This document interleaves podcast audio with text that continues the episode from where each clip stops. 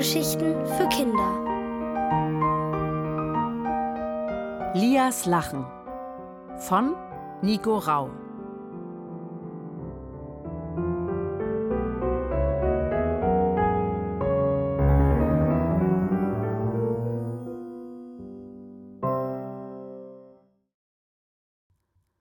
Bei den Kinderpiraten. Waschechte Kinderpiraten hatten Lia, das Geschwisterpaar Phyllis und Noah, Frosch Rufus und den Fischerjungen Paul aus dem Sturm gerettet. Mit ihrem Schiff schleppten sie Pauls manövrierunfähiges Segelboot zu einer kleinen Insel. Vom Boot aus sah Lia dichten Dschungel, der die Insel überzog.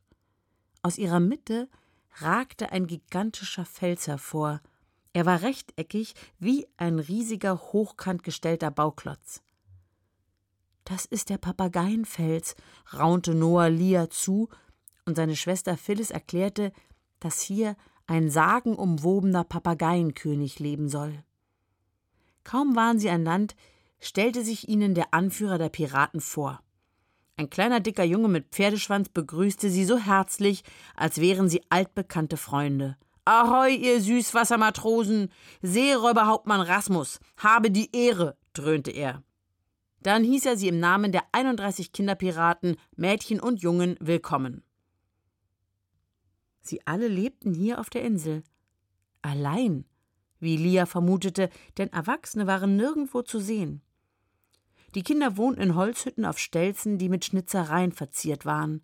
Sie organisierten sogleich ein Festmahl für ihre Gäste.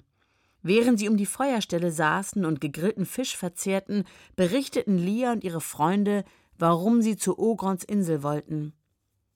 Der Seeräuberhauptmann nickte ernst. Auch unsere Eltern haben ihr Lachen verloren. Sie haben aufgehört, Schiffe zu überfallen, feiern keine wilden Feste mehr und haben jede Freude verloren. Die Kinder hatten daraufhin beschlossen, in die Fußstapfen ihrer Eltern zu treten, erzählte Rasmus. Nur wollten sie keine Schiffe überfallen. Herrscher Ogron verursachte bereits genug Leid. Sie wollten helfen. Also haben sie sich geschworen, andere Seefahrer zu retten, wenn sie im Meer der tausend Tode in Gefahr gerieten. Lia war beeindruckt. Die Kinderpiraten schienen wunderbar ohne ihre Eltern auszukommen. Jedes Kind hatte seine Aufgabe. Das eine fischte, ein anderes wusch Wäsche und ein weiteres sammelte Feuerholz. Kein Erwachsener sagte ihnen, was sie zu tun hatten. Sie wirkten frei und glücklich. Lia ging nicht einmal alleine einkaufen und in den verbotenen Wald hätte sie auch nicht gedurft. Sie hatte es trotzdem gemacht und war so nach Rismanien gelangt. Lia war überzeugt, dass sich die tapferen Kinderpiraten ihnen anschließen würden, um Ogron zu bekämpfen, doch sie und ihre Freunde wurden enttäuscht. Wir haben geschworen, jeden Tag auf See zu fahren und keine Seele im Stich zu lassen. Ein Pirat bricht keinen Schwur, rief Rasmus. Aber er versprach, Pauls Boot zu reparieren. Am nächsten Morgen war Pauls Segelboot bereits startklar. Die Kinderpiraten hatten das gerissene Segel genäht, einen neuen Mast errichtet und sogar den Proviant aufgefüllt. Rasmus begrüßte sie am Strand. Ihr habt den Mut echter Piraten. Ihr seid auf unserer Insel immer willkommen, sagte er feierlich und drückte Lia zum Abschied eine Landkarte in die Hand. Hier ist ein Geheimgang zu Ogrons Schloss verzeichnet. So kommt ihr unbemerkt herein. Aber passt auf. Angeblich treibt sich in diesem Gang eine Bestie herum, warnte Rasmus. Dann stachen die Freunde wieder in See. Alle 31 Kinderpiraten hatten sich am Strand versammelt und winkten zum Abschied. Lia gesellte sich zu Paul ans Steuerrad. Je weiter sie sich von der Insel der Kinderpiraten entfernten, umso stiller wurde er. Er sah ganz unglücklich aus. Lia fragte, was er habe. Ich begleite euch bis zum Schloss. Dann werde ich zu meinem Vater zurücksegeln, sagte Paul ernst. Lia war sprachlos. Sie war fest davon ausgegangen, Paul würde mit ins Schloss kommen. Sie brauchten den starken Fischerjungen. Und wie sollten sie ohne ihn wieder von Ogrons Insel wegkommen? Bevor Lia fragen konnte, rief Rufus aus dem Ausguck, den er in Froschkuck umgetauft hatte: Land in Sicht! Alle Frösche an Deck! Mächtige rote Felsen erhoben sich an der Küste. Über ihnen kreisten Möwen. Paul steuerte das Boot ins seichte Wasser einer Bucht und warf den Anker. Die Freunde sprangen nacheinander von Bord und wateten durch das hüfthohe Wasser an Land.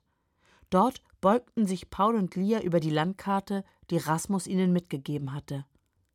Ogrons Schloss ist noch mindestens eine Tagesreise entfernt, stellte Paul fest und wies dann zu den Felsen, die steil vor ihnen aufragten.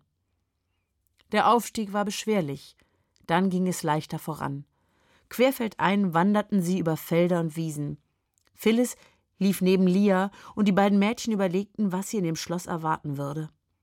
Lia hatte Angst davor und wollte trotzdem unbedingt ankommen.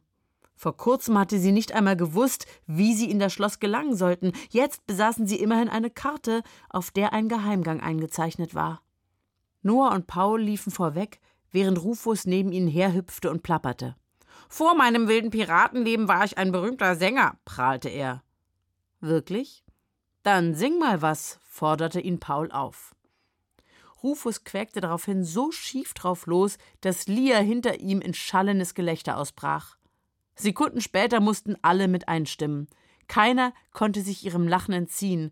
Auch der sonst so schüchterne Noah kringelte sich. Er lachte sogar noch weiter, als die anderen sich wieder beruhigt hatten. Er hatte einen richtigen Lachkrampf. Noah lachte und lachte, dann gluckste er noch einmal und verstummte plötzlich.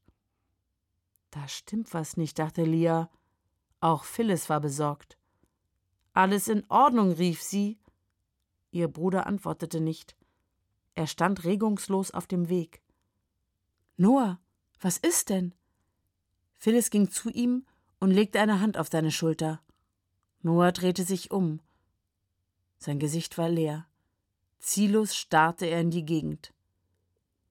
Ogron hat ihm das Lachen abgelauscht, rief Phyllis und brach in Tränen aus. Lia erschrak. Das war ihre Schuld. Hätte sie nicht gelacht, dann. Und es kam noch schlimmer. Noah wollte nicht mehr mitkommen. Sie sollten ihn auf dem Rückweg abholen, murmelte er. Abholen? Das ist doch kein Sonntagsspaziergang, dachte Lia. Aber kein Flehen half. Lia, Phyllis, Paul und Rufus berieten sich. Weil sie keinen anderen Ausweg wussten, beschlossen sie, Noah Proviant dazulassen und weiterzugehen. Lia hatte noch immer ein schlechtes Gewissen. Es tut mir so leid. Hätte ich ihn nicht zum Lachen gebracht, wäre das nicht passiert, sagte sie niedergeschlagen. Nein, Lia, es ist allein Ogrons Schuld, erwiderte Rufus. Phyllis nahm Lias Hand und stimmte ihm zu. Rufus hat recht. Ich bin froh, dass du uns hilfst. Der Frosch mahnte, sie alle müssten fortan vorsichtiger sein, damit Ogron mit seiner Lachablauschmaschine nicht noch einmal zuschlagen konnte. Paul schaute Lia nachdenklich an. Dann sagte er grimmig Ich fahre nicht zurück.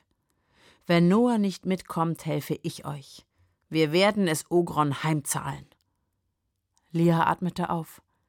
Sie alle waren zu richtigen Freunden geworden, und zusammen würden sie es schaffen. Sie würden nicht nur Noah, sondern allen Menschen in Rismanien ihr Lachen zurückgeben.